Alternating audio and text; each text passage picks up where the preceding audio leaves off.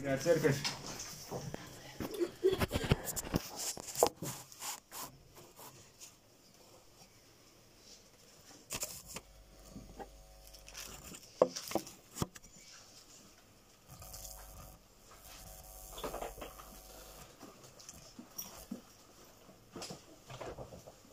Сейчас, э, выходя из дома, я, подходя к церкви, уже встретил одного парнишку, небольшого, 10 лет. Он нес с собой топор. Идет стукать по асфальту, видимо, что-то отколачивает. Я говорю, ты где топор-то взял? Нашел, говорит. Я говорю, а если сейчас по ноге себе ударишь? Ну, я говорю, спрячь, чтобы никто не видел.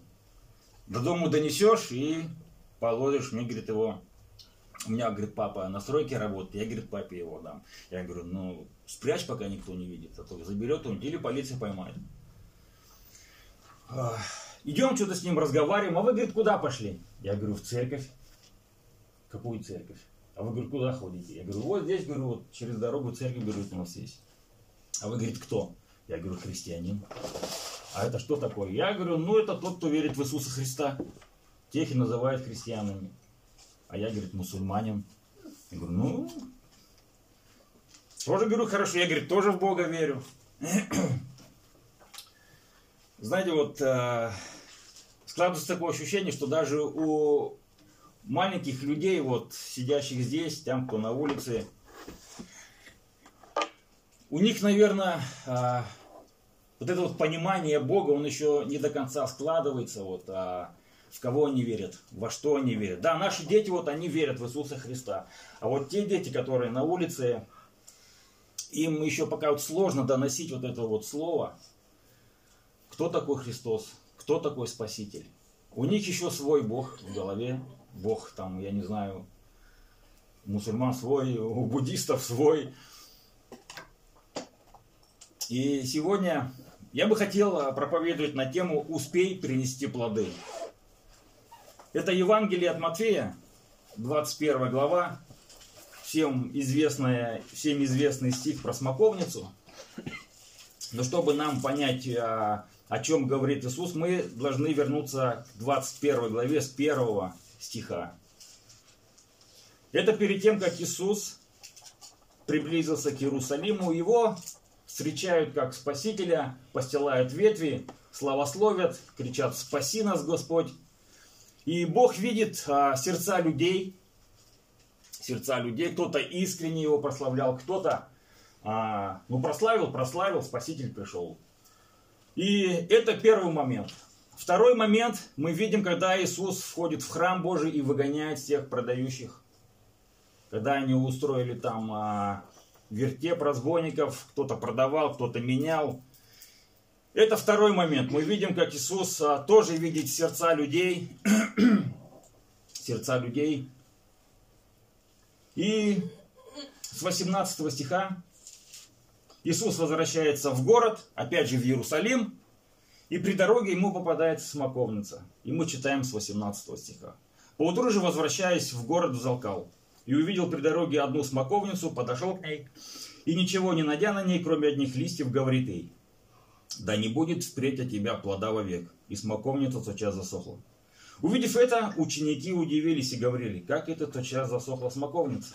Иисус же сказал в ответ, истинно говорю вам, если будете иметь веру и не усомнитесь, не только сделайте то, что сделано в смоковнице, но и если и горе сей скажете, поднимись и вернись в море, будет. И все, чего не попросите в молитве с верою, получите. Вот такие вот слова Иисуса. Мы видим, Господь проклинает смоковницу. Неужели сам Господь, сам Творец всего человечества, скажем так, вступил в тяжбу со своим незначительным творением и наказал его всего лишь за то, что не нашел плодов, который хотел утолить голод, Согласитесь, это как-то не, не укладываться с личностью Иисуса Христа. Если под смоковница не подразумевать народа. Народа Божьего, которому издревле было сказано, что вы должны приносить плоды. И тем более в Евангелии от Марка этот эпизод, он снабжен ремаркой. Ремарка Иисус потому не нашел на ней плодов, потому что еще не было время собирания смоков. Плодов не было. Тогда же, тогда же за что пострадало дерево? Самое, наверное, логическое объяснение, которое вот укладывается в контекст, это не о дереве идет а, разговор, идет речь о том, образом чего или кого оно является. является. Господь остро ощущал бесплодие своего народа именно тогда, когда этот народ встретил его при входе в Иерусалим. Вот сейчас мы читали в Иерусалим славословием и воздаянием, почести как Мессии, то есть, казалось бы, призвав его. Но это было всего лишь листья, которые прикрывали духовную пустоту израильского народа. Иисус видел сердца людей, истинное, истинное состояние своего народа, который не простит ему отказ от царского трона и предводительно казни. Много шума, много славословий было в тот день. Обилие листьев, но не было никаких плодов как Иисус позволил себе проклясть смоковницу. Неужели отсутствие плодов на каком-то растении могло так огорчить его? Чего он никогда э, и не делал. И в Евангелии от Луки Иисус рассказывает следовавшим за ним людям о том, как некто имел в своем винограднике а, смоковницу и ожидал от нее урожая. Но плодов тоже не было. Не было. Тогда он сказал виноградарю, чтобы тот срубил ее, потому что только место она занимает. Но он просил господина оставить ее на следующий год. Может, принесет плодов. Этой притче Иисус говорит нам, что в тот момент решался вопрос о судьбе Израиля. Израиля. Три года Иисус ходит из города в город, из селения в селение. Проповедовал, призывал покаяться и верят в Евангелие, но тщетно духовных плодов так и не было все же Господь просит отца оставить смоковницу еще на один год. Однако, судя по всему, ответ был все-таки нет. Но пришел час исполниться Писанию. За свое неверие и за свое отступничество народ должен был понести наказание. И вот ученики идут и видят засохла смоковница. Христос превратил зеленеющее дерево в мертвый скелет которого, которую можно просто сжечь. И в, и в Евангелии под смоковницей, конечно же, подразумевается народ, который исчерпал Божий лимит долготерпения. Дело, конечно, не в дереве, которое не принесло плодов. Проклинать за этот поступок слишком мелкий для Господа. Оно не входит в противоречие с тем, что сделал Иисус, когда превратил вино когда превратил воду в вино, и когда накормил тысячи голодных людей хлебом и рыбкой. Так же, как его от слов она засохла, он мог ожитворить ее в одно мгновение, отсвести и принести плодов. Евангелие говорит, много и другое сотворил Иисус, но если бы писать о том подробно, то, думаю, и места бы не хватило. То есть Евангелие вобрала в себя самое важное и самое главное. И среди этого главного вот этот вот странный поступок со смоковницей, на который не было, не было плодов, за что Иисус вдруг спылив,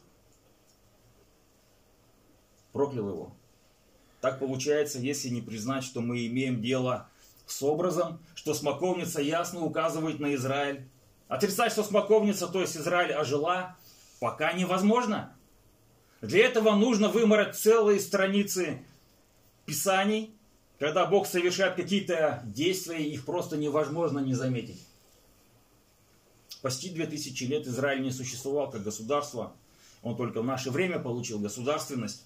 И при этом большинство евреев все еще живут за пределами Израиля и в других странах. Поэтому в мире произойдут еще перемены, пока народ Божий придет в свою землю. Но в пророчестве о смоковнице и не говорится о том, что когда она отцветет и принесет плодов, тогда Иисус придет на землю. Речь лишь идет о пробуждении после долгих лет. И в Матфея, 24 главе, 32 стиха мы читаем такие слова.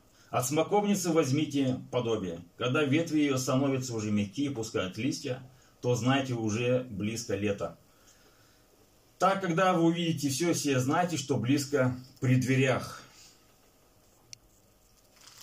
Это и есть то состояние, которое соответствует нашим дням. Сегодня вряд ли кто-то из верующих а, станет утверждать, что Господь придет не скоро.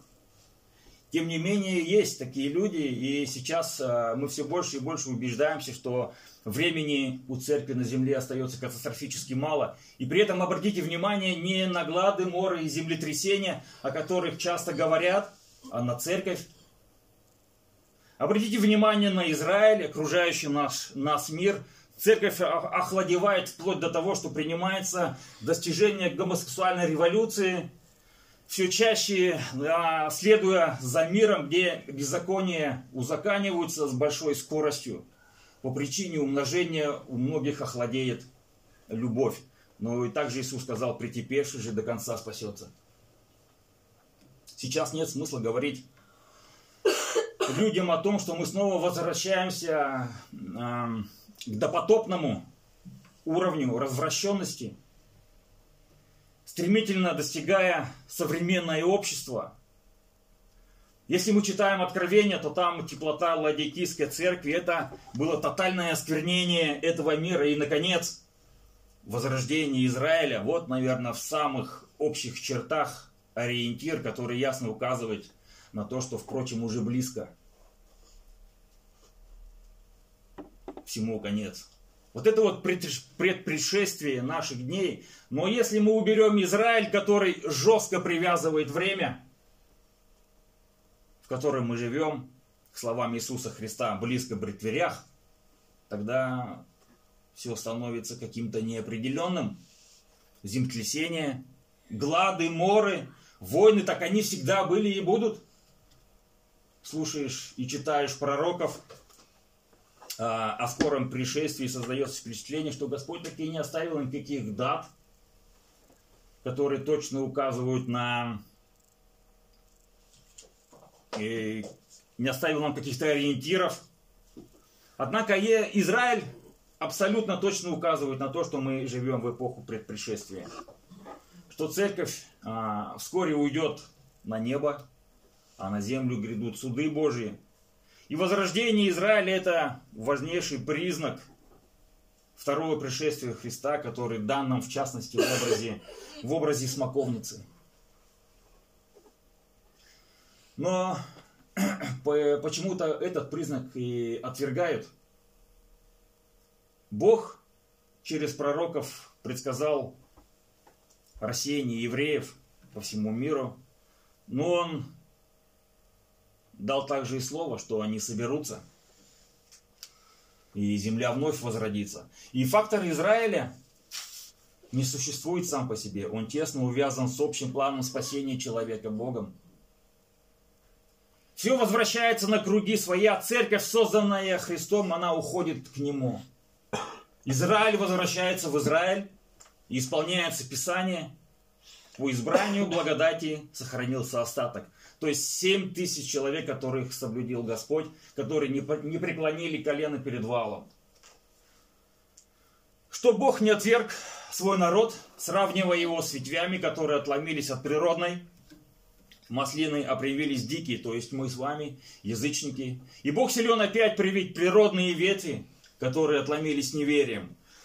Павел пишет в Рим, 11 глава 25 стиха. «Ибо не хочу оставить вас, братья, в неведении о тайне сей, чтобы вы не мечтали о себе, что ожесточение произошло в Израиле отчасти до времени, пока не войдет полное число язычников». Павел нам открывает здесь тайну. Какую тайну?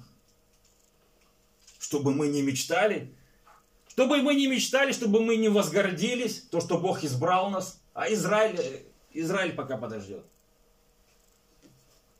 Мы ветви, которые привились а, к святому святых. Мы должны молиться, мы должны благословлять Израиль. Вот это вот и есть самое, наверное, основное, то, что должен делать христианин. Церковь, созданная Христом из евреев, из Павла, из Петра. Но Бог не отвергает свой народ, Он сравнивает его с ветвями, которые отломились от природы маслины, привелись мы. И здесь Павел упоминает об Израиле как о маслине, но мы уже знаем, что в Писании Израиль называется и виноградником, и смоковницей. И теперь эта смоковница, которая была сухостоем, теперь потихоньку начала пускать свои листья. Сейчас все спорят о, о пришествии, будет ли церковь восхищена до великой скорби в середине или после нее. Просто никому не нужна. Не нужна. Надо просто ходить перед Богом в страхе, в правде и быть готовым к тому, что Христос придет в любой момент. И быть готовым ко всему. Вроде бы тут-то и согласиться э, совсем можно, да?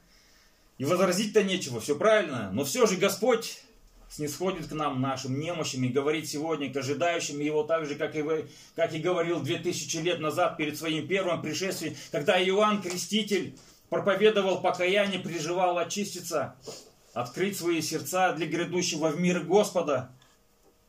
И хотя народ стремился к Нему, но не все приняли Его.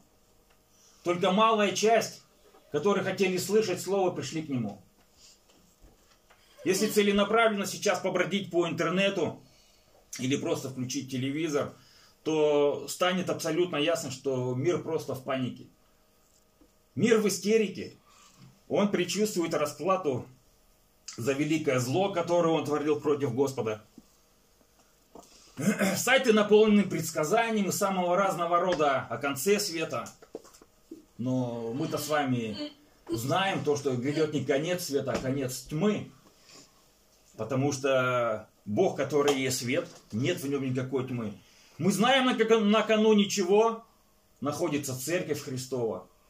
Исаия пишет, пишет об этом. Вообще у Исаии очень много пророчеств о том, а, об остатке народа Божьего, что они вскоре воссоединятся и будут составлять одно целое. Но одно целое с язычниками будут благословенны Богом. Исайя, 11 глава.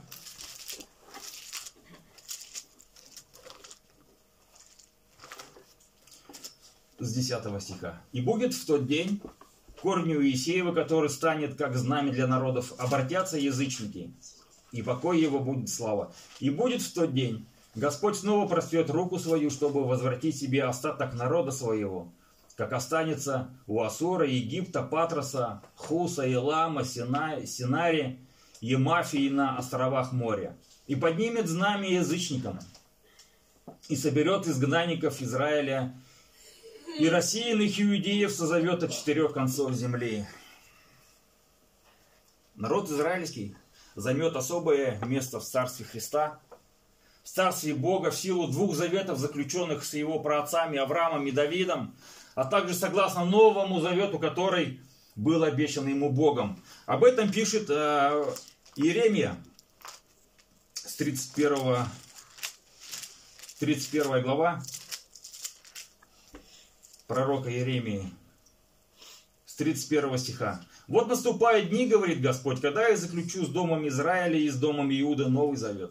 Не такой завет, какой я заключил с отцами их в тот день, когда взял их за руку, чтобы вывести их из земли египетской. Тот завет мой они нарушили. Хотя я оставал, оставался в союзе с ними, говорит Господь. Но вот завет, который я заключу с домом Израилевым после тех дней, говорит Господь, вложу закон мой во внутренности их и на сердцах их напишу его. И буду им Богом, и они будут моим народом. И уже не будут учить друг друга брат брата и говорить, познай Господа, ибо все сами будут знать меня, от мала до большого, говорит Господь, потому что я прощу беззакония их и грехов их более не воспомяну более. Особенно радуют вот эти вот последние стихи, что я прощу беззакония и грехов их не воспомяну более. Это говорит он на израильском народе, когда они были отступниками, Когда им было возвещено, что они будут провозглашать Слово, но они постоянно были вот в, не, в, в, неповине, в непови, непови, неповиновении Господу. Они постоянно отступали от Него, но Бог, когда они возвращались, Он постоянно их прощал и принимал. Но и язычники будут благословлены в этом царстве. Мессия, который уже назван корнем Давидовым, в том смысле, что именно в нем были укорены все благословения свыше для дома Иисеева, станет центром притяжения для всех народов. В одной из своих притч Христос сам скажет о том, что многие люди, помимо израильтян, придут, чтобы стать соучастниками Царства Божьего. Это написано в Луке 13, 29. Лука 13 глава, 29 стиха. «И придут от востока и запада, севера и юга, и возлягут в Царстве Божьем. То есть все народы будут стекаться в Иерусалим на поклонение Господу и возлягут в Царстве Божьем». Вспомним еще, что Бог обещал Аврааму благословить в нем все племена земные. Пророки постоянно указывали Израилю на его неверность Богу. И иногда им удавалось на короткое время обратить свой взгляд Израиля к Богу. Тогда Бог благословлял их. И он выполнял свою роль, был свидетелем перед всеми народами. Однако слишком часто свидетельство Израиля было очень скудным, что он становился негативным свидетелем и превращался в камень преткновения для распространения Божьего Царства. Поэтому Бог сравнивает смоковницу с неверным Израилем и говорит, да не будет у тебя впредь плода вовек. Тогда Богу приходилось судить его и призывать его к порядку, Однако Бог был верен своему завету и благословлял народ свой на протяжении всей его истории. Бог неизменно являл свою любовь к Израилю и всегда был готов принять его назад, когда он каялся, когда он приходил вновь к Господу. И в Евангелии от Луки Иисус показывает нам, что смоковница, которая не принесет плодов, ее просто ожидает суд. Ожидает суд. Но тот просит еще одного года, года жизни, о которой он будет заботиться о ней. И здесь говорится о покаянии, что Бог дает еще год, чтобы она принесла плодов. Если же нет, то на следующий год срубит ее. Сейчас, наверное, Бог каждому говорит а, здесь в собрании то, что действительно плоды, плоды для церкви, плоды для нас самих. Для нас самих это очень важно. Не просто веровать, пришел в церковь, послушал проповедь и ушел, а что-то делать. Когда Иоанн Креститель говорил, принесите достойные плоды к покаянию, он говорил как раз об этом. У кого две рубашки, отдай одну. Кто-то обижает, больше не обижай. Кто-то воровал, больше не воруй. Иди за Господом, делай хоть что-нибудь. Не сиди сиднем. Вот это вот и есть покаяние, это и есть обращение к Господу, это и есть рождение свыше. Да, Бог срубил ее, но до времени, пока весь остаток не соберется. Но Он силен привить опять свои ветви, которые избрал изначально. Та смоковница, которую Господь проклял, она вновь возродится, и весь Израиль спасется. Пусть Господь благословит нас а, а, на принесение добрых дел, на принесение плодов. Ибо все из Него и к Нему. Ему слава и во веки веков. Аминь. Давайте помолимся. Милосердный Господь, благодарю Тебя. Они выходят на ринг, тут вот звучит гонг. Но битва начинается не в ринге. Она начинается в Антиохии в Антиохии, главном городе Сирии, пожалуй, даже в Асии, где и началась языческая миссия, где последователи Иисуса Христа впервые начали называть христианами, когда Павел пришел в Иерусалим, то Петр вместе с Яковом и Иоанном, они подали ему руку общения. Подали руку общения, но когда Петр пришел в Антиохию, то Павел лично противостал ему. И Петр, и Павел, они были божьими людьми, знавшими, что значит получить оправдание через Иисуса Христа и принять Святого Духа. Они оба были апостолами, особо призванными, наделенными властью самого Иисуса. Через них обоих Бог явил свои чудеса и свое могущество. ну вот, Павел лично противостоит Петру, возражая ему, обличая его, осуждая его за то, что тот устранился и отделился от христиан-язычников и не хотел больше есть с ними. Не то чтобы Петр отрицал евангельское учение, ведь Павел всеми силами показывает нам, что и он, и апостолы одинаково понимали Евангелие, и он вновь повторяет это. Петр, вроде бы такой столб церкви, оскорбил Евангелие своим поведением и поэтому подвергался нареканию. И мы посмотрим поведение Петра, поведение Петра в этом, а, в, этой, в, этом, в этом отрывке, что он сделал. Сначала, а, когда Петр только что пришел в Антиохию, он ел вместе с христианами и язычниками. Он ел. Написано ел, то есть это было для него привычным вместе есть с язычниками. Он не считал, как раньше, что бесчестит себя или становится нечистым, общаясь с необрезанными язычниками. Напротив, он приглашал их вместе с собой, и они ели с ними. Петр, христианин и иудей, радовался общению с верующими в Антиохии. Это, скорее всего, значит, что они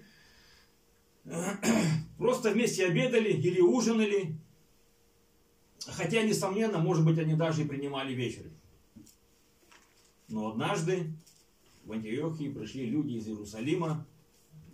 Все они исповедовали христианскую веру, но были иудеями по, по происхождению, а именно строгими фарисеями. Деяние 15 глава об этом нам говорит.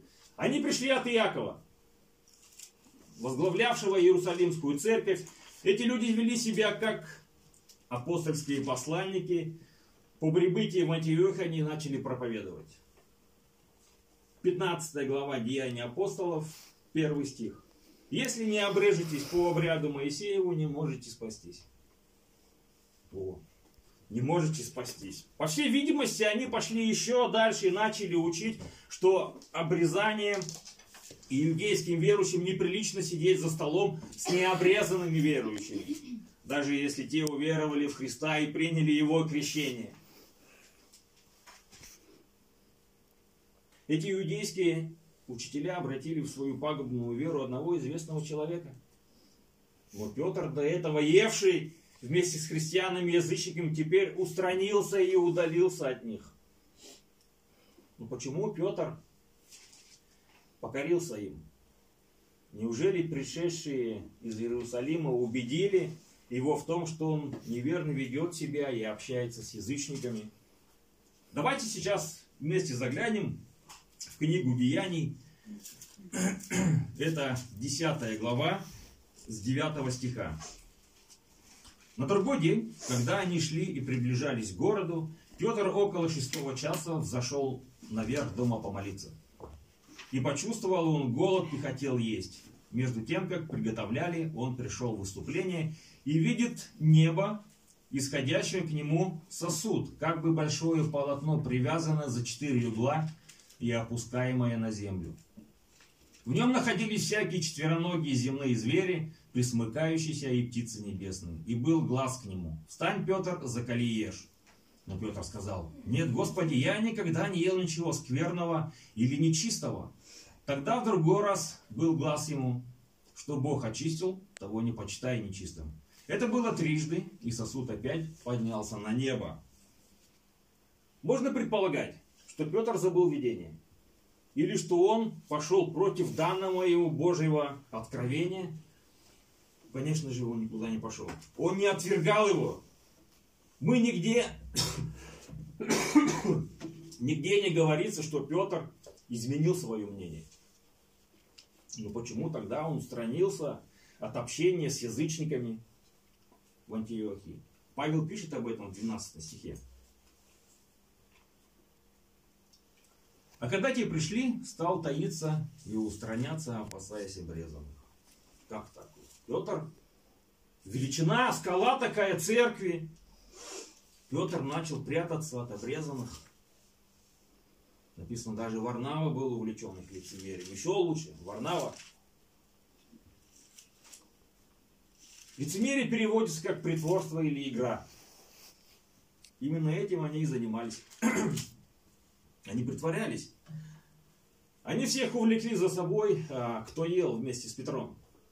И обвинения Павла, они серьезные, но они были предельно четкие. Он обвиняет Петра и остальных в том, что они действительно неискренни из-за их личных убеждений, а не из-за страха перед небольшой кучкой людей, оказавшихся, оказавших на них давление. Но Петр верил в Евангелие, он не мог жить согласно своим убеждениям. И Петр практически противоречил Евангелию своими поступками, потому что ему не хватало смелости отстаивать свои убеждения. Даже Варнава, надежный друг и опричник Павла, был увлечен лицемерием. Еще тогда, твердо стоявшим в Иерусалиме, теперь в Антиохии Варнава не устоял. если бы Павел в этот момент не выступил против Петра, либо вся христианская церковь была бы увлечена в потоке иудейства и оставалась бы там. Либо между язычниками и иудейскими христианами образовалась бы большая-большая трещина. Но, но смелость Павла в, этом, в этой ситуации его противостояние Петру спасли. Спасли истину евангельскую, и международное, и международное, так скажем, братство церкви. Но теперь мы немного оставим Петра на малое время и посмотрим а, поведение Павла, а, а потом сделаем такой небольшой вывод из этого поединка. Поведение Павла, что он сделал? Что он сделал, и снова они сходятся, вот эти два тяжеловеса, и а, стих 11 нам говорит –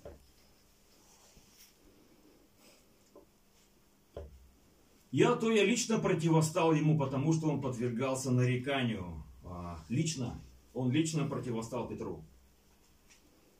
Павел поступил так, потому что Петр подвергался нареканиям. Кроме того, Павел обличил Петра при всех. Публично, открыто, на людях, которые там были. Кто ел, кто пришел из Иерусалима. Он призвал Петра лично как апостола, назначенного а, раньше самого Павла.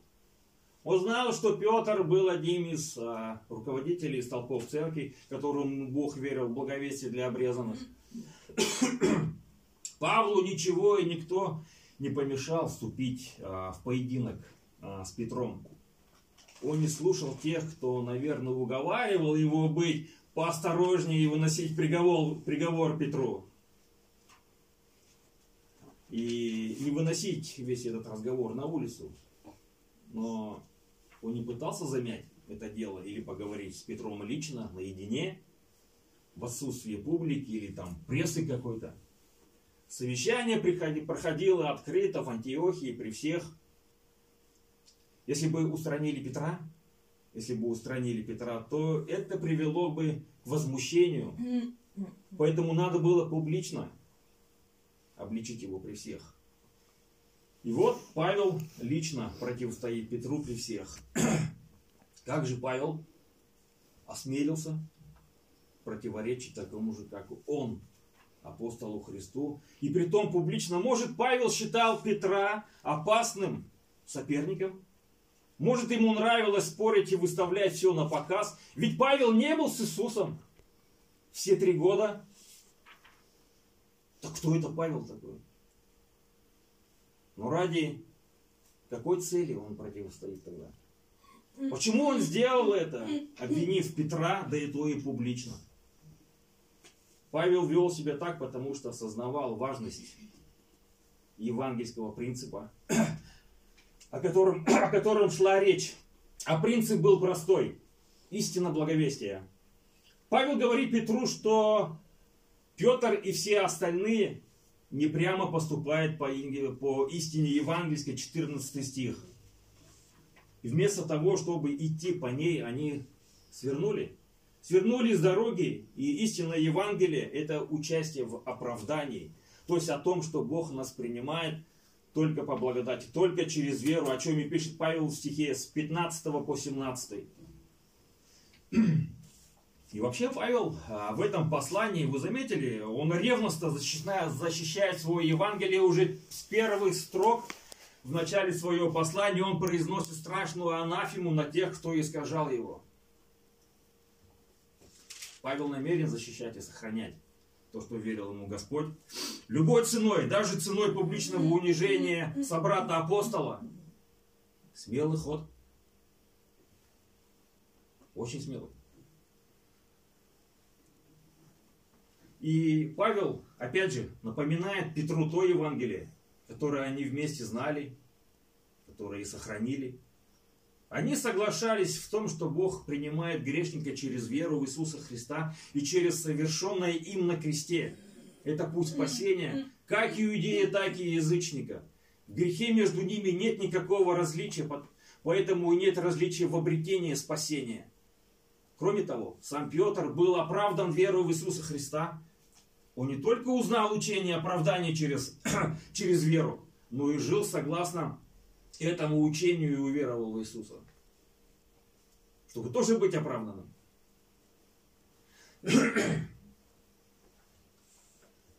Вот, э, вот это противостояние привело э, к небольшому конфликту. И слава Богу, что оно вот э, дало такие вот плоды. Это надо было. Надо было сделать. И вывод поединка Петра и Павла в наших церквах сегодня а, повторяют, некоторые повторяют ошибку Петра по вопросам других деноминаций. Сейчас не апостолы, а служители 21 века. Сменились и темы споров, ибо речь уже идет не, не о обрезании, а о вопросах важности. Например, как должно проходить а, крещение, каким а, должно быть служение церкви, как принимать вечеру ну и так далее. Все это настоящее оскорбление Евангелия, ведь Бог не требует ничего определенного, подобного, чтобы взять на свое общение. Каждая церковь, она вправе учредить собственные правила для своих членов. Сейчас нет людей такого масштаба, как Павел. Есть люди, которые оказывают давление на современную церковь. Мы не должны из страха покоряться им если им против, против, противостоять Евангелию, мы должны противостоять и им. И, наверное, недостаточно. Недостаточно верить в Евангелие, даже сохранять его. А, как а, делами Павел и апостолы в противовес иудеям, нам нужно просто идти дальше идти дальше, нужно применять его в жизни, на делах. Именно это и не удалось Петру. Но он прекрасно знал, он знал, что вера в Иисуса является единственным условием, на которое Бог принимает грешников, а, но сам он добавил обрезание в качестве дополнительного условия, на котором он был готов общаться с верующими, противоречить тем самым Евангелию. Конечно же, мы, не, мы с вами не анархисты. Существует и должна существовать здоровая церковная дисциплина. Эта дисциплина существует для того, чтобы убедить, насколько это возможно, что каждый желающий стать членом церкви получил оправдание верой.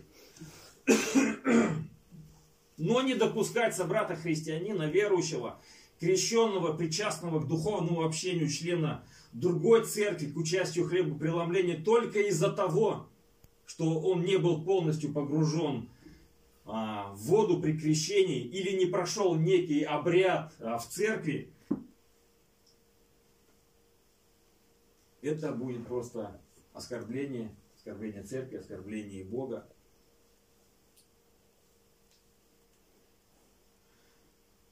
Ведь Господь нас принимает ведь а, он не требует подобного, чтобы взять нас с собой в свое общение. Нам надо, наверное, как э, Петру опять снова услышать, что Бог очистил того не почитай нечистым. Должен быть порядок. Должен быть порядок. Пусть Господь благословит нас быть а, в этих тонких, тонких делах мудрыми, светлыми. А всего, наверное, наипаче держаться истины и веры евангельской. Аминь. Аминь.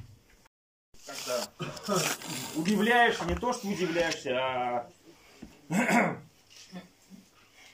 наверное, слезы на глазах, вот когда молитва мытаря а, в храме перед фарисеем, перед Богом, вот это вот, а, насколько Бог благосклонен к нам, грешным людям, которые недостойны ничего, но по своей милости, по своей любви Он все равно избрал нас такими, какими мы есть, и привел в эту церковь.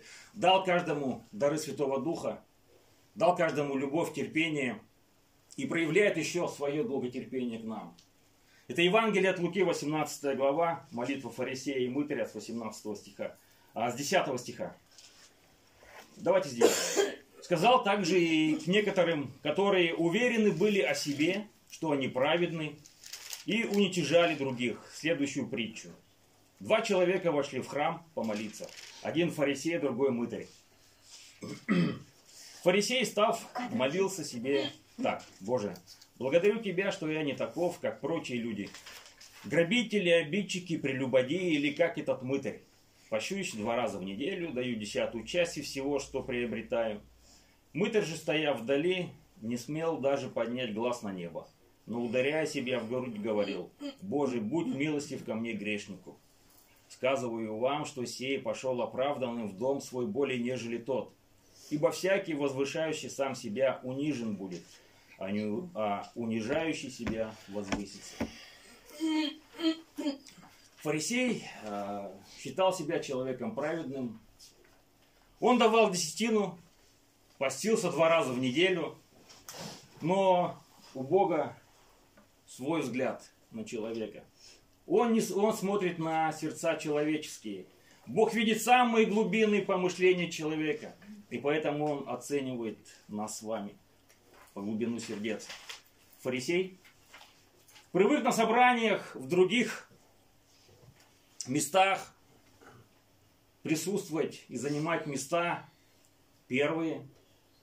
И здесь также он стал в самом центре храма, чтобы все видели, и он произносит молитву. Благодарю тебя, что я не таков, как прочие люди, грабители, обидчики, прелюбодеи, прелюбодеи или как этот мытарь. Он уже дал оценку этому мытарю, который пришел в храм помолиться. Он же не знает, что у него в сердце. Они просто видят, что они люди грешные. Мытарь, который вошел молиться, люди справедливо почитали грешниками поскольку они были нечисты на руку, для того, чтобы собрать побольше налогов и самим обогатиться за этот счет. Он стоял в дальнем углу храма и не смел поднять глаз к небу, только бил себя в грудь и молился. Боже, будь милостив ко мне, грешнику. Настоящая молитва, настоящая молитва – это молитва покаяния. Молитва покаяния, молитва мытаря, поскольку нет человека невиновного, праведного. Вся наша праведность, как говорит апостол Павел, запачканная одежда. Ржавая копейка, поскольку нет человека праведного ни одного.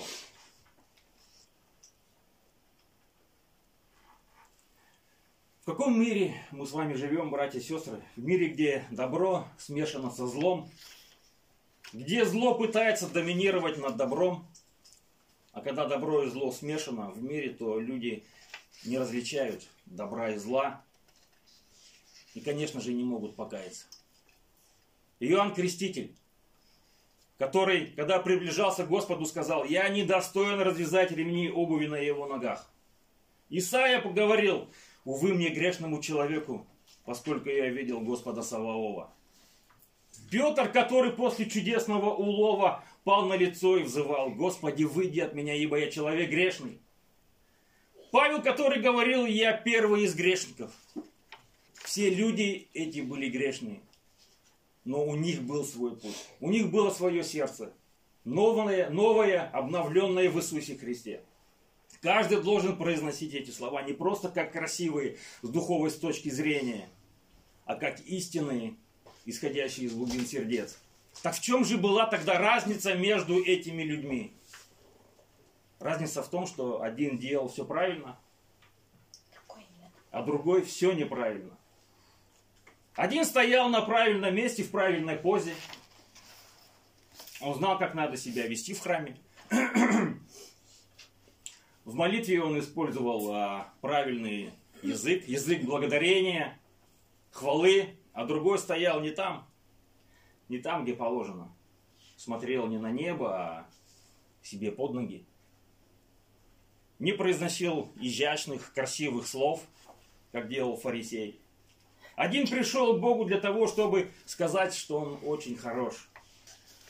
Что он все исполняет как надо и потому заслуживает награду от Бога. А другой пришел, чтобы молить Бога о прощении.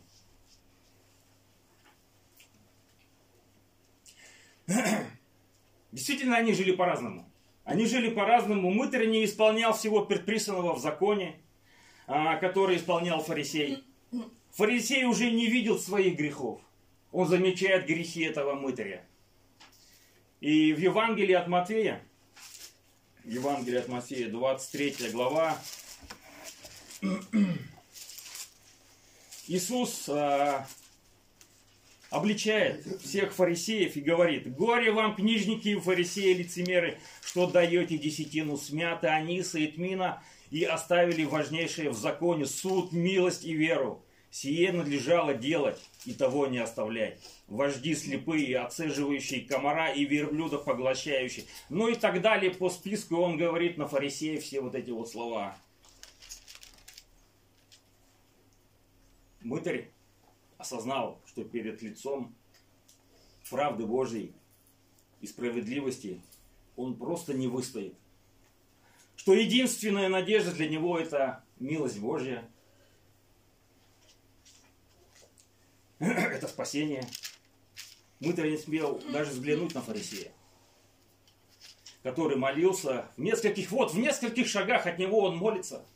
Он не смотрит на него, он смотрит себе под ноги, потому что был уверен, что тот во много раз лучше него. Потому что первый из грешников это он, мытарь. Именно поэтому он и был оправдан Богом. Оказывается, быть человеком быть человеком это унижать, топтать других людей. Это возвышает себя путем их, их унижения. Вот один человек сказал, мы все тонем в фарисействе. Все тонем. В этом мире а, было страшно, что нас так долго глушили славой. Итак, достижениями, взлетами, полетами. Нас так долго держали в атмосфере этого призрачного псевдовеличия, что все это в действительности нам стало казаться хорошим и благим, и что в душе многих поколений возник образ мира, в который только сила, только гордость, только бесстыдное само самохваление, оказывается, это все нормой. И сейчас это же поколение то же самое. Поколение ТикТока, поколение, ну и других вот этих вот, а, которые вы сетей знаете. А, а, пора уже сдуться, наверное, этому и вспомнить слова Иисуса Христа. Всякий возвышающий себя унижен будет. Вот такой парадокс и получается. Значит ли это, что мы не должны делать никаких добрых дел? Конечно же нет. Наоборот, каждое доброе дело делает нашу душу, она умягчает и приводит а, нас к Богу, упражняет наше сердце в христианских добродетелях. Но если к нам применить тщеславие, делание на показ, самовосхваление, стремление подчеркнуть свои заслуги и рассказать о ней, то это просто даже будет противно в глазах людей и даже противно в глазах Бога. В духовной жизни очень много парадоксов. Фарисей думал, что он исполняет закон, а значит все в порядке. Значит, ему лону Аврамова, Царство Небесное ему обеспечено. Мы-то же такой секой грешник, значит, ему не видать лону Аврамова. А Господь, наоборот, оправдал больше мытаря. Да, фарисей заблудился. Заблудился в своей, в этой жизни, не только в духовной жизни, в жизни мирской. Все правильно делал, но, увы. Только Бог объективен, только Бог знает человека со всех сторон. И вот нам оставлен этот пример. Два человека вошли в храм. Хороший и плохой. И плохой оказался более оправданным, чем так называемый хороший. Потому что он был хорошим только внешне. По внешности, а внутри, в глубине его души жили страсти, тщеславие, превозношение и гордость. Пускай Господь благословит нас, чтобы а, вот этих вот пороков в нас не было. Чтобы Господь убирал вот это все изо дня в день. Это будет не сразу. Будет не сразу. И нам надо взмолиться, как Мудрый Божий. Будь, будь ко мне милостив. Вот всякий раз читаешь, когда вот это вот удивляешься, плачешь, размышляешь. Как же Бог еще нас долго терпит? как дает нам возможность еще прийти в дом молитвы, попросить прощения у брата, у сестры. Я думаю, в нашей жизни, до конца нашей жизни, мы будем просить прощения. Будем просить прощения у братьев, у Бога, чтобы оправдать, чтобы, чтобы оправдать брата, чтобы оправдать брата перед Богом, то, что он действительно тоже должен быть там. Пускай Господь благословит нас и даст нам мудрости, как поступать вот с этим всем. Аминь. Аминь. И мы с глава. Это насыщении пяти тысяч. А, все четыре евангелиста говорят об этом. Но мы возьмем Евангелие от Матфея, 13 стиха. И, услы, и услышав, Иисус удалился оттуда на лодке в пустынное место один. А народ, услышав о том, пошел за ним из городов пешком. Это после того, как Иоанн Креститель, когда ему трубили голову, вот он пешком. И выйдя Иисус увидел множество людей и жалился над ними и исцелил больных их. Когда же настал вечер, приступили к нему ученики его и сказали, место здесь пустынное и время уже позднее, отпусти народ, чтобы они пошли в селение и купили себе пищи. Но Иисус сказал им, не нужно им идти, вы дайте им есть. Они же говорят ему, у нас здесь только пять хлебов и две рыбы. Он сказал, принесите их мне сюда. И велел народу возлечь на траву, и, взяв пять хлебов и две рыбы, возрел на небо. Благословил, преломил, дал хлебы ученикам, а ученики народу. И ели все и насытились, и набрали оставшихся кусков 12 коробов полных. А евших было около пяти тысяч человек, кроме женщин и детей. После того, как Ирод с клятвою обещал отсечь э, голову Иоанна Крестителя, Иисус, услышав об этой истории, удаляется в пустынное место один, чтобы побыть, помолиться, побыть наедине с отцом, чтобы никто его не беспокоил. Э, но народ, узнав об этом, пошли за ним, начали искать его. Земное служение Иисуса сопровождалось многими чудесами, знамениями. И примечательно, что Иисус совершал чудес не ради внешнего эффекта и сенсаций. Его чудеса были продиктованы любовью, милосердием и состраданием. О чуде насыщения тысяч пяти хлебами, э, хлебами и рыбами описывают все четыре евангелиста. И вот огромная толпа, представляете, равнина, огромная толпа, пять тысяч, не считая мужчин и детей, прервала желанный отдых Иисуса в уединенном месте. Его обступают больные, с надеждой на исцеление, а им только это и надо было. И вот день склоняется к вечеру. Народ изрядно проголодался, рядом нет ни магазинов, ни ларьков. Хоть что-то маломальски купить себе, поесть детям, женам. Ученики приступают к Иисусу с просьбой, чтобы Он их отпустил в соседнее селение, ну, чтобы они сами для себя нашли пищи Иисус, видя картину такую убогих, слепых, хромых, безногих, кого-то таскали на носилках, говорит ученикам, вы дайте им есть. Вы дайте им есть. Они сразу взбодрились, оживились, переглянулись. Это было для них неожиданностью. Но наверняка, может быть, кто-то из них и не заметил нужду народа. Но практически помочь нуждающимся никто не предлагал. Они никак не помышляли взвалить такое бремя лично на себя. Им просто хотелось побыстрее спровадить людей куда-нибудь в ближайшее, в ближайшее селение, а мы здесь с Иисусом вдвоем с 12 будем. Чтобы они сами позаботились о приобретении пищи. Чтобы избежать личной ответственности, ученики тут же находят существенный аргумент и говорят, у нас только пять хлебов и две рыбы. Но, повинуясь Христу, они несут эти ничтожные запасы. Они думали, сейчас мы прокормим. Они несут эти ничтожные запасы в, рук, в руках Иисуса. Малое чудесным образом становится великое. Ученики тут же включаются в нелегкую работу, но приятную. Они раздают пищу утомленному народу. Наверняка они спускались э, с холма какого-нибудь, где Иисус сидел. И в окружении всего этого они раздают хлеб, рыбу этому народу.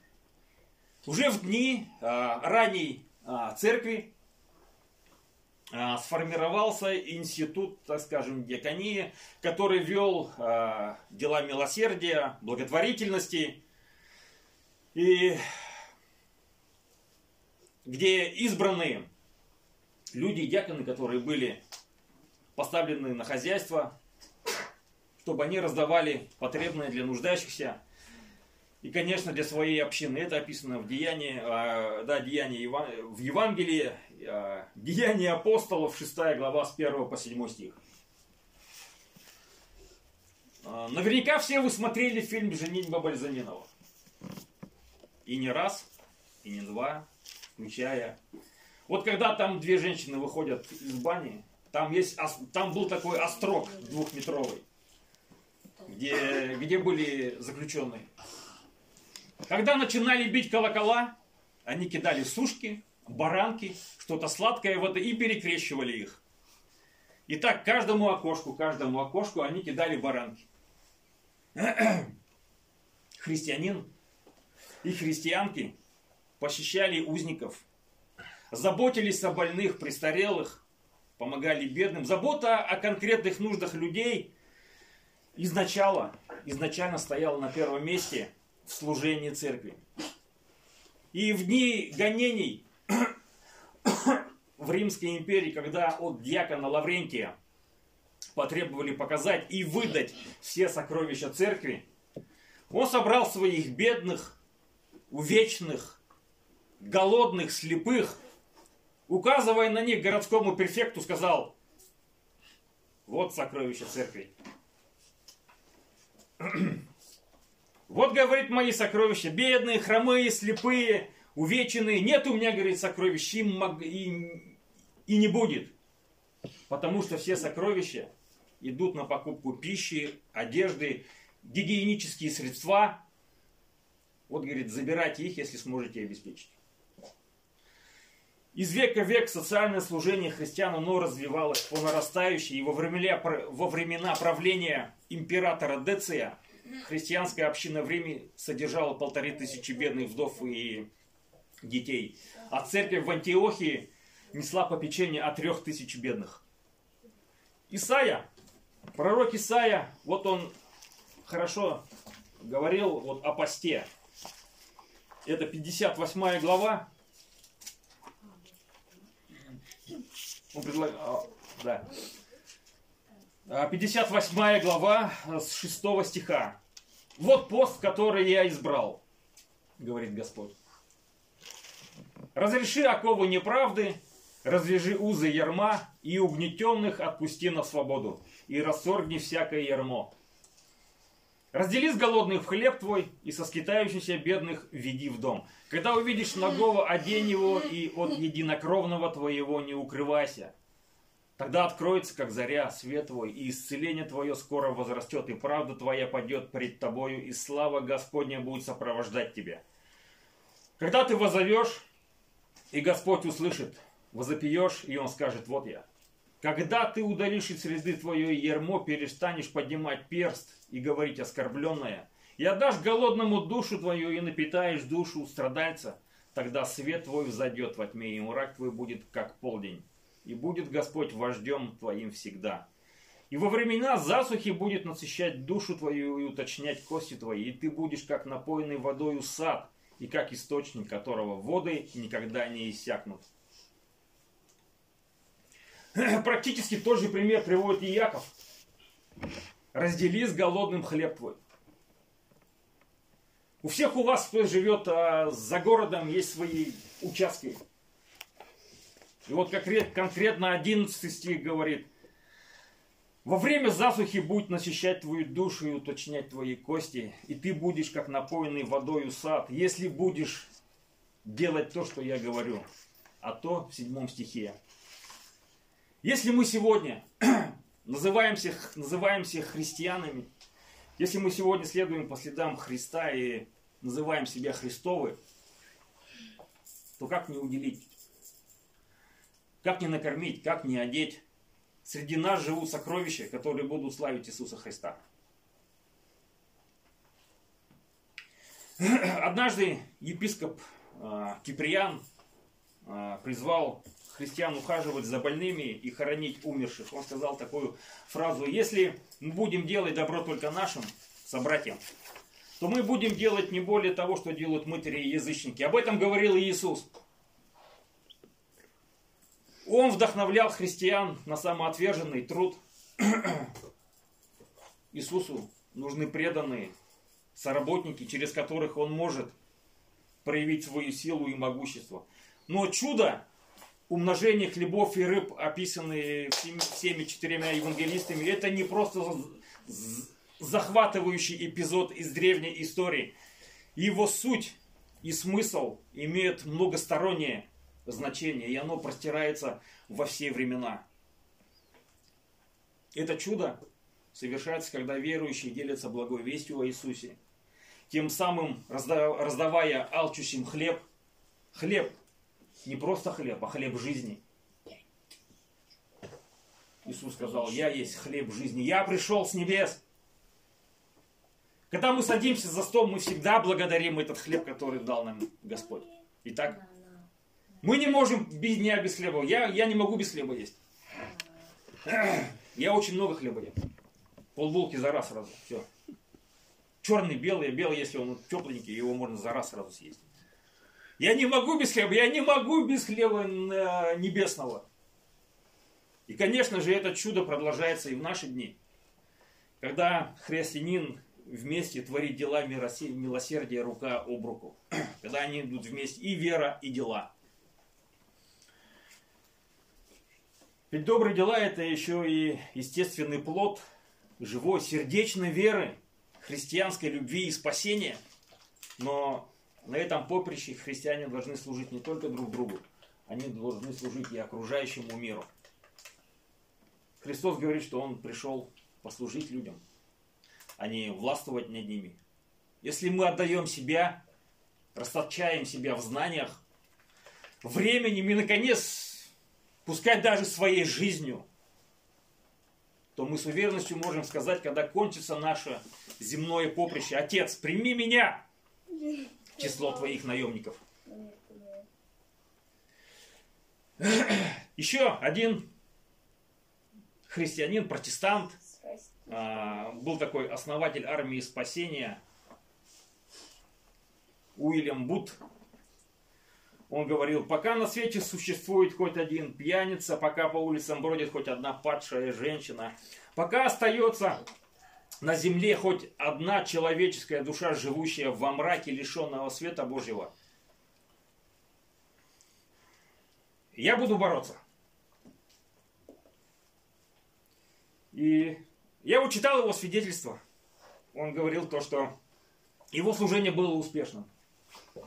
Потому что любовь к людям показала в нем Иисуса Христа. И еще в Ветхом Завете, в Ветхом Завете, мы должны, да, мы должны учиться у таких людей. Но еще в Ветхом Завете Бог сказал своему народу. Это Второзаконие. Второзаконие, 24 глава. С 19 стиха. Когда будешь жать на поле твоем и забудешь сноп на поле, то не возвращайся взять его. Пусть он остается пришельцу, сироте и вдове, чтобы Господь Бог твой благословил тебя во всех делах рук твоих. Когда будешь обивать маслину твою, то не пересматривай за собой ветвей, пусть остается пришельцу, сироте и вдове. Когда будешь снимать плоды в винограднике твоем, не собирай остатков за собою. Пусть остается пришельцу, сироте и вдове. И помни, что ты был рабом в земле египетской, посему и я повелеваю тебе делать сие. Оказывается, вот этот фундамент, вот этот вот критерий, который а, должны, мы, должны мы делать, мы должны соблюдать его. Но, заметьте, 19 стих говорит, ну это прямо, забудешь сноп, не бери его, оставь, пускай питаются нищие. И что дальше Господь говорит? Благословлю тебя в делах рук твоих. В делах. В делах отдавая ты благословляешься. Божья арифметика. Если ты даешь обездоленному или нищему поесть и кровь, то он благословит дела рук твоих. А кто работает у нас а, руками? Практически все. Кто-то за компьютером, кто-то в сапожном деле, кто-то вот Эльвира вот валенки катает а, Вадим на компьютере печатает, а, ну все, практически здесь все сидящие. Сергей Васильевич часами занимается. Благословлю делами рук твоих. Благословлю твои руки, вот эти вот, которыми ты трудишься и даешь хлеб нищему. Хороший пример Руфь Моавитянка. Давайте мы прочитаем это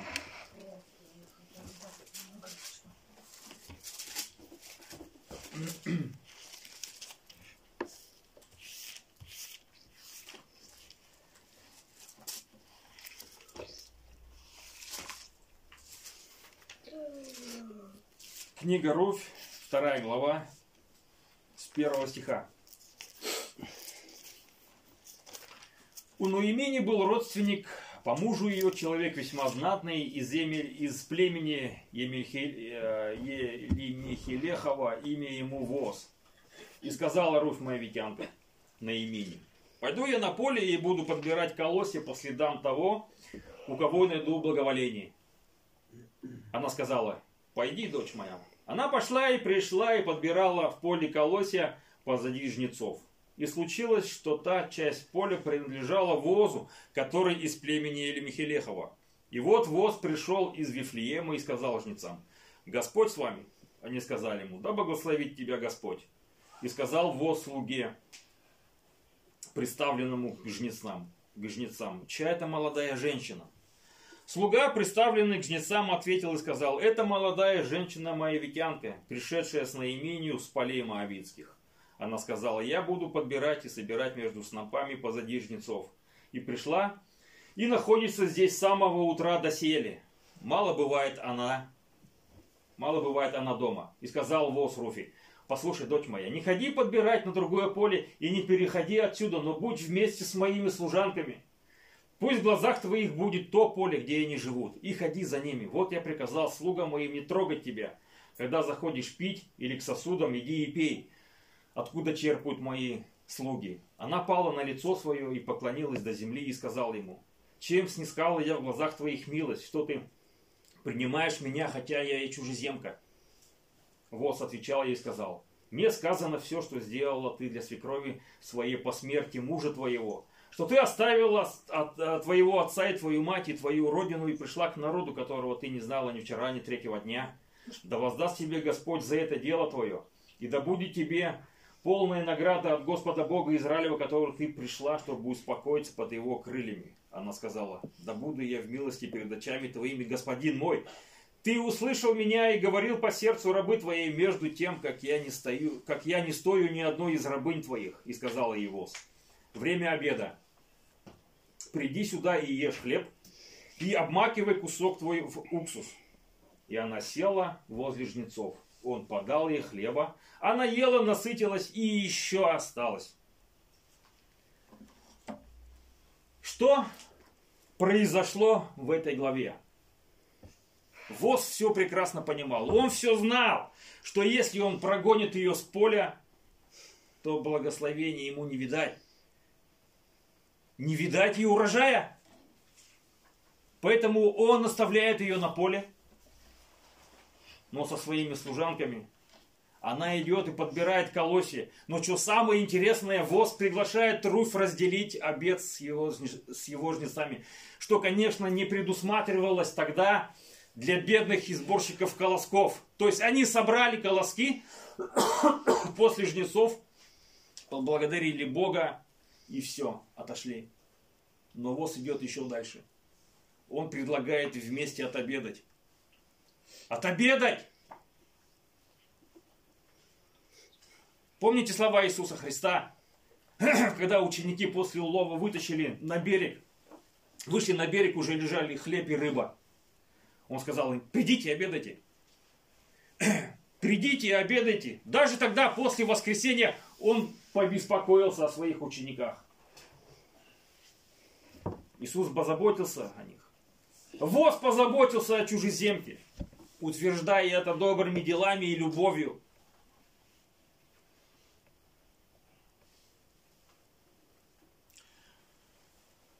Ах. Дела, мирос... дела, мирос... дела милосердия христиан, она выражается не только в конкретных делах, а, но и в, в отношениях друг к другу, к окружающему миру. Мир до Христа был миром без любви. Может быть, это преувеличение, но в отношениях, но уже тогда было написано второзаконие уже возвестили Божий призыв к справедливости и милосердию. Конечно, любить любящих очень легко. Своих родных любить очень легко. А вы любите всех, как сказал Иисус, даже тех, кто вас ненавидит. Гонит и творите им добро. Евангелие от Марка, 5 глава, 7 стих. Бес сказал Иисусу, заклинаю тебя, Богом, не мучь меня. Почему бес произнес именно эти слова? Заклинаю тебя Богом. Да потому что они прекрасно знают то, что Иисус есть Бог. И восьмой стих говорит, что они не могут творить добрых дел. Почему? Потому что враг пришел украсть, убить и погубить. Вот их основная функция – чтобы вредить человеку и всячески засловить имя Иисуса Христа. Доброта должна быть заложена в нас изначально. Нам как это одна из сторон плода Духа. а, в послании к Галатам, 5 глава, 22 стих Павел пишет. Плоть же духа, любовь, радость, мир, долготерпение, благость, милосердие, вера,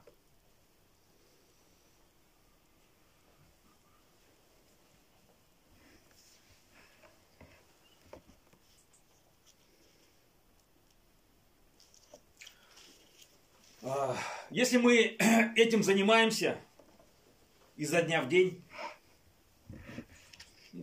по нашим силам, по нашим силам, то какова тогда будет радость на небесах за всех нас?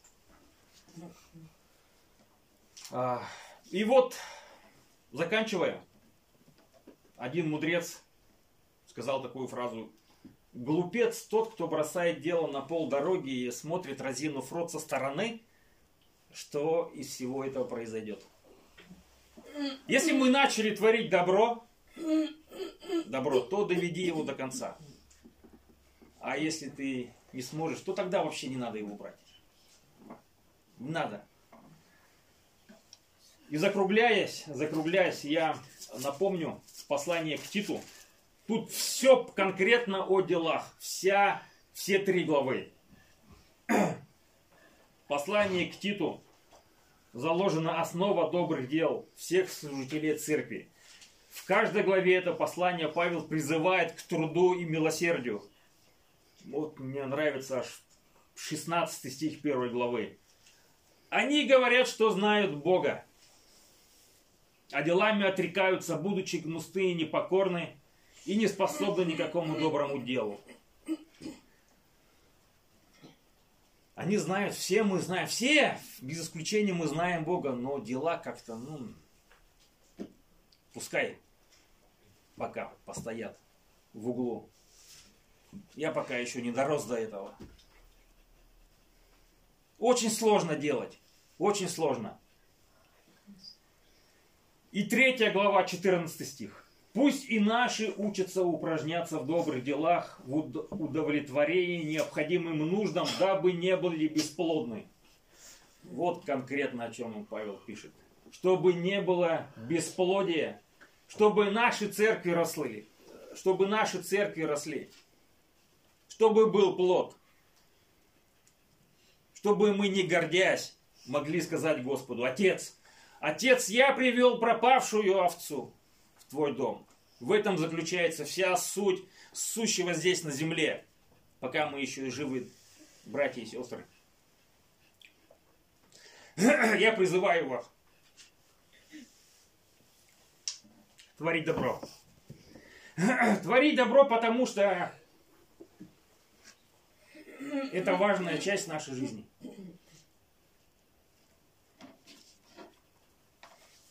Это каждодневная мытарство, оно будет приносить плоды. Неважно, а, а, кому ты делаешь добро. Важно показать, важно увидеть, что после тебя действительно будут те сокровища славить Иисуса Христа. Важно увидеть плоды своей, своих трудов, своей церкви, своих братьев, своих сестер. Я вас просто умоляю, я вас